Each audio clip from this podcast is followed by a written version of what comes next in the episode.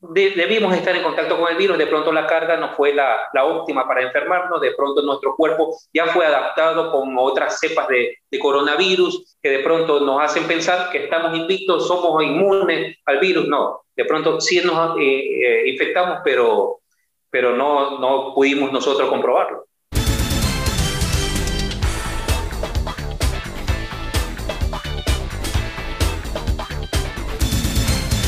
Qué gusto tener al doctor Iván Barreto, médico intensivista, director del Hospital Bicentenario, doctor, qué maravilla, de Guayaquil. Vamos a tratar este tema, la creciente demanda de atención médica, rango de pacientes con más complicaciones, mi querido doctor. El Hospital Bicentenario realmente ha sido una gran ayuda en estos tiempos de COVID. Bienvenido, gracias por acá, por estar acá, doctor Barreto. Cuéntemelo, por favor, cómo van los casos de COVID, cómo los están aguantando, tapando, así como arquero. Cuéntemelo. Hola Mariela, ¿cómo estás? Buenas tardes. Bueno, es un poco complicado porque ah, siendo director igual estamos viendo pacientes, ¿no? Estamos viendo pacientes en estas últimas, en estos últimos días han aumentado los casos. Vienen pacientes de, entre leve y moderados, hemos, estamos atendiendo entre 145 y 150 pacientes diarios, de los cuales eh, le hacemos un, un triaje, o sea, una clasificación de acuerdo a la gravedad de, que, presentan y los ingresamos, ¿no? Estamos... Eh, eh, paréntesis, ¿qué es un triaje? ¿Qué, ¿Qué, incluye el triaje? Sí, el triaje, nosotros clasificamos a los pacientes de acuerdo a, la gravedad, eh, la, prioridad en la atención. Si el paciente viene grave, ingresa inmediatamente a un área de emergencia, de choque, lo atendemos, lo estabilizamos. Si el paciente viene no tan grave, bueno, puede esperar un poco. Si el paciente viene solamente para hacerse atender, puede esperar hasta 3, 4 horas. Ese es un triaje. Clasificamos de acuerdo a la gravedad, de acuerdo a su situación, por ejemplo, los pacientes vulnerables, los pacientes mayores de 65 años, los que tienen comorbilidades, lo atendemos un poco antes que los pacientes que vienen jóvenes, sin mucha sintomatología. Ese es un triaje, es clasificación en la atención prioritaria de pacientes en el área de emergencia. ¿Cuántas muertes hay diarias, doctor? Bueno, en nuestro hospital afortunadamente eh, no hay muchos pacientes eh, que fallecen porque nosotros somos una unidad de atención primaria, atendemos pacientes entre leves y moderados, lo estabilizamos en el caso de que sean pacientes graves y lo derivamos a la red complementaria de salud o a la red pública de salud, llámese IES o Ministerio de Salud Pública.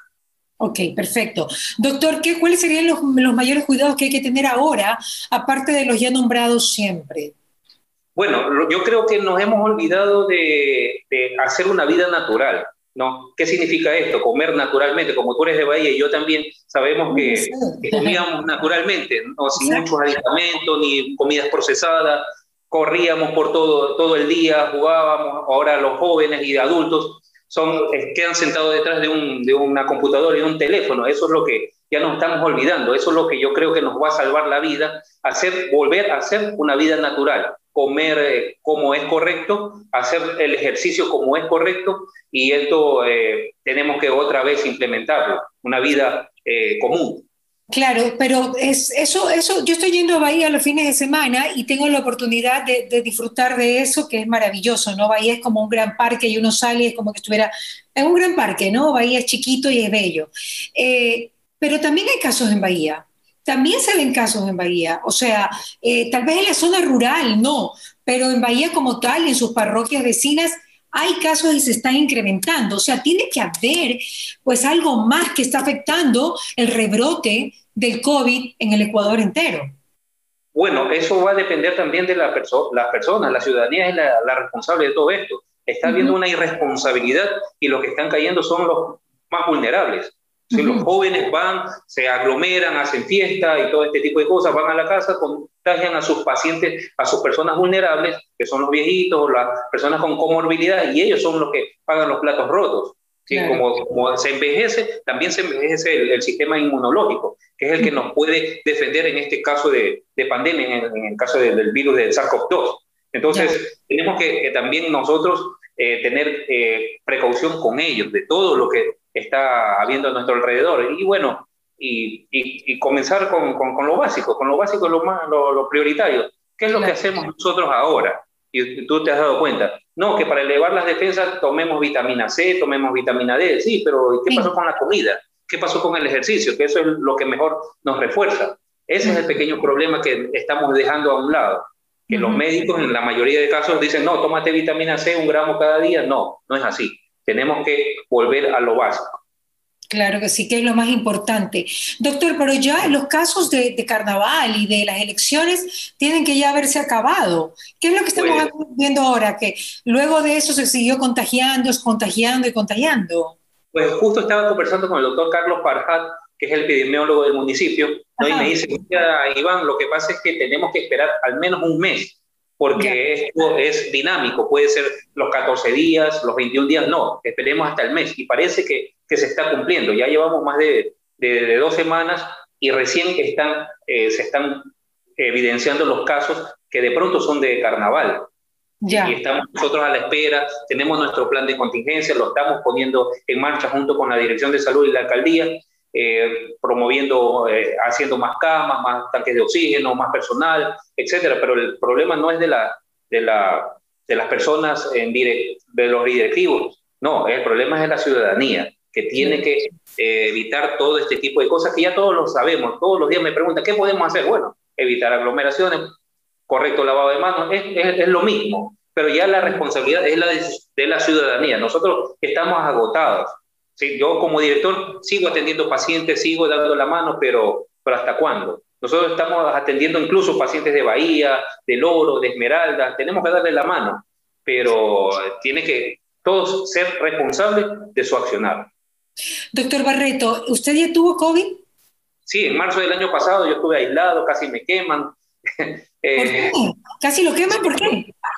Ah, ya. se, veía como una peste, ¿no? Se veía como una peste, como yo estaba trabajando en el hospital eh, Guasmo Sur, en terapia intensiva, fue el hospital de referencia nacional de estos casos, entonces yo caí. Allí llegó, allí llegó la, la llamada paciente 1, ¿no?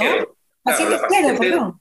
Sí, la paciente cero estuvo ahí, lo atendió el doctor José Vergara, que es el jefe de terapia intensiva. usted la eh, vio? ¿Usted la vio, doctor? Claro, todos lo vimos, todos los vimos, todos le pasamos visita con todos los implementos de bioseguridad. Cuestión de que al momento no se sabía nada del virus, no se sabía el, tratamiento, le dábamos un cóctel eh, innumerable de fármacos, pero bueno, ya ahora se sabe un poco más, pero incluso ahora eh, hay que tener las medidas ¿Y a, usted, ¿Y a usted por qué casi lo incineran? ¿Qué pasó? Porque me veían, por ejemplo, me fui a aislarme a un hotel, estuve 22 días aislado, no querían que me acercara a la casa, medio llegaba porque tenía que, teníamos que comprar la comida y me, eh, yo tenía que hacerlo desde afuera y todo lo que tocaba lo, ah, le ponían alcohol, le ponían cloro y, y, todo ese tipo de cosas. Entonces, por eso te digo que casi hasta me queman. Claro, imagínense, es que uno, a uno le provocaba, ¿no? Porque obviamente no se sabía nada del virus, ni tampoco lo que podía producir el virus realmente. Una, una de las cosas que eh, es importante ver que el médico le está perdiendo el respeto al, virus y no debe perderse el respeto. El, nivel de alerta sí tiene que ser eh, alto, mantenerse alto, pero con las debidas precauciones del caso, con eh, relajarse, pero no disminuir el nivel de alerta. Eso es lo que hablábamos con Gino, ¿no? Gino Escobar, que dicen, no, el médico tiene que seguir manteniendo el nivel de alerta elevado, pero con un nivel de relajación muy controlado, porque si no, el, nivel de relajación nos hace cometer errores. Claro. Eh, doctor, ¿usted tiene todavía inmunidad?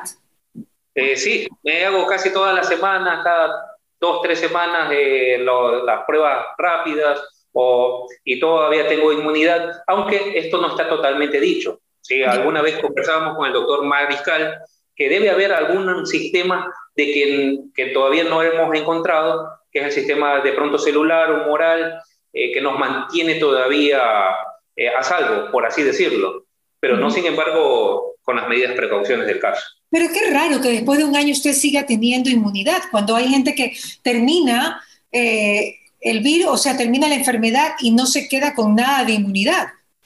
Pero bueno, eh, eso, por eso es lo que le decía, que de pronto nuestra inmunidad está, eh, está superpuesta a otro tipo de cascada inmunológica, que todavía no sabemos dosarla, ¿verdad? Porque todavía tengo yo contacto con pacientes COVID, claro, con todas las medidas del caso, de pronto me reinfecté, no lo sabemos, según eh, las estadísticas es muy baja la, la probabilidad de reinfección, pero no sabemos nada, ¿no? Entonces yo creo que eso es lo que nos mantiene eh, permanentemente con anticuerpos. Claro, claro. ¿Usted se puso la vacuna, doctor? No, todavía no. ¿Por qué? Porque prefiero que mi personal de primera línea sea la vacunada, ¿sí? el personal de admisiones, de auxiliares de enfermería, camilleros, médicos, y cuando llegue el, nuevo dosaje de, vacunas, espero que la Sputnik eh, venga y eh, veré si me lo coloco o no. Pero sí me lo va a colocar, me la colocaré. A pesar de que tenga anticuerpos, las personas que tienen anticuerpos igual se le puede colocar, o por lo menos una se puede colocar. Sí, se puede colocar, porque las, las, las recomendaciones es bien clara, que después de 15 días de que haya estado infectado y que no tenga eh, síntomas, que haya pasado un tiempo prudencial de una, una prueba negativa, se puede vacunar el individuo. y que no tenga alergias graves, ¿no? Claro, yo tenía entendido que eran tres meses. Claro, pero eso, eso hace, hace una semana. El CDC y la OMS sacaron ahora otra, otros requisitos.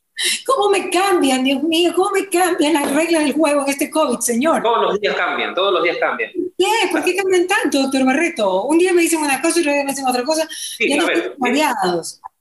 Desde el primer contacto, 15 días, ¿sí? Después, esperar 15 días más, o sea, 30 días de pronto de lo que usted dice, tener una prueba negativa de PCR y no tener eh, ser alérgico, no estar embarazado, no tener eh, este, alergias al huevo, etcétera, etcétera, se puede vacunar.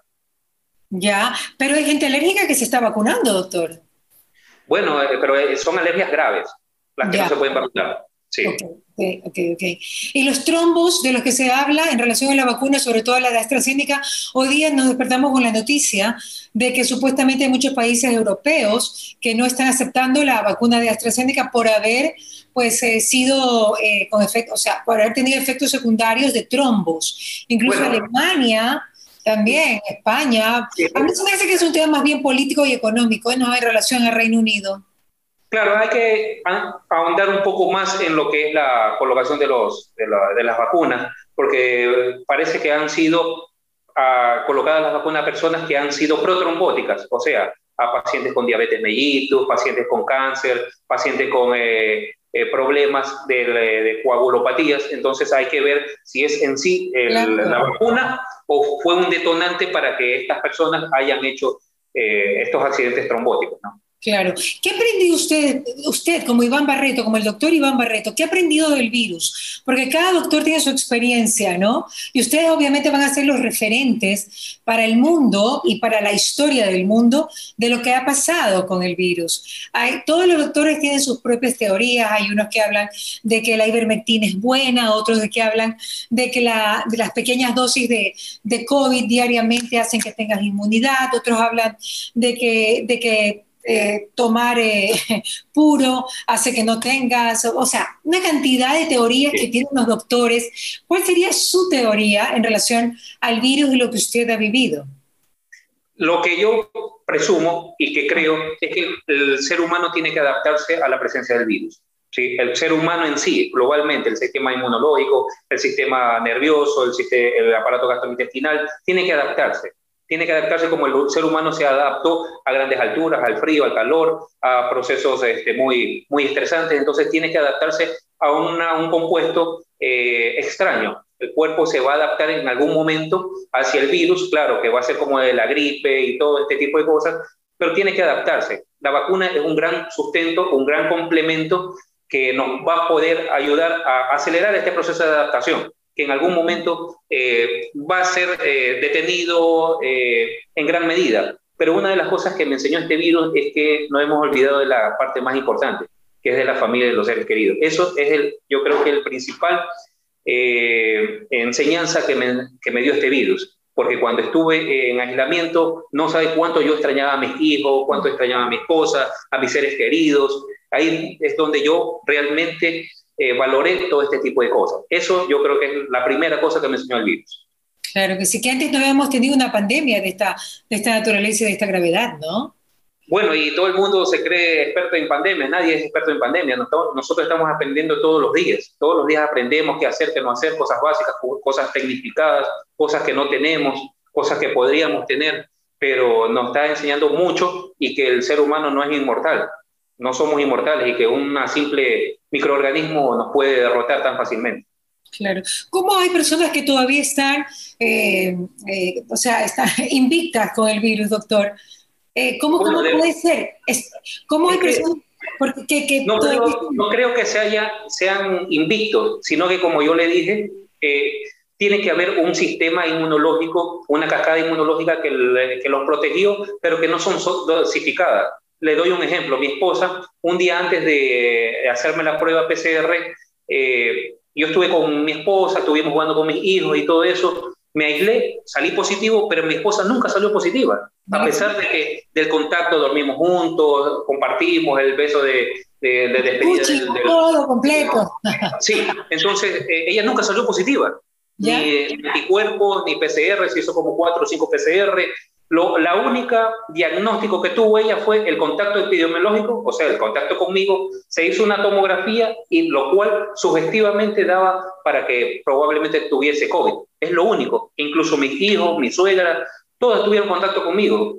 Tuvieron dolor de cabeza, malestar en un día, dos días y se acabó. Entonces, eh, hay algo que no hemos dosificado ni hemos investigado a profundidad, que es la inmunología.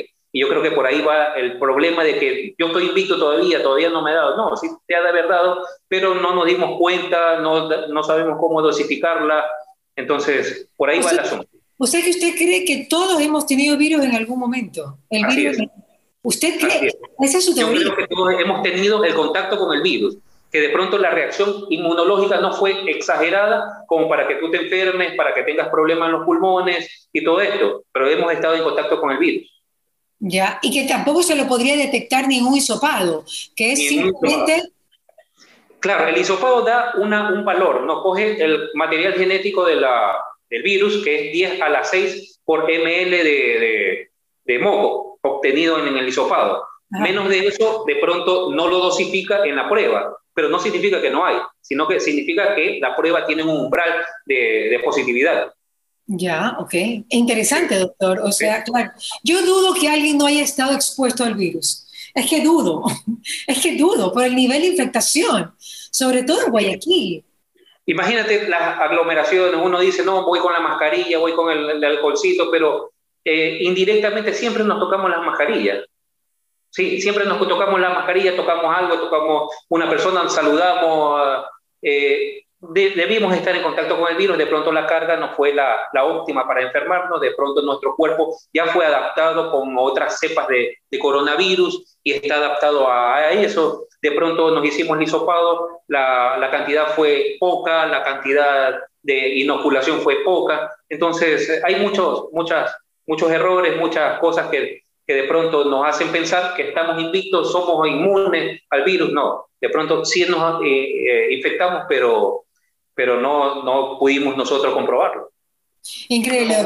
Todos somos, este, somos COVID hasta que se demuestre lo contrario. Así es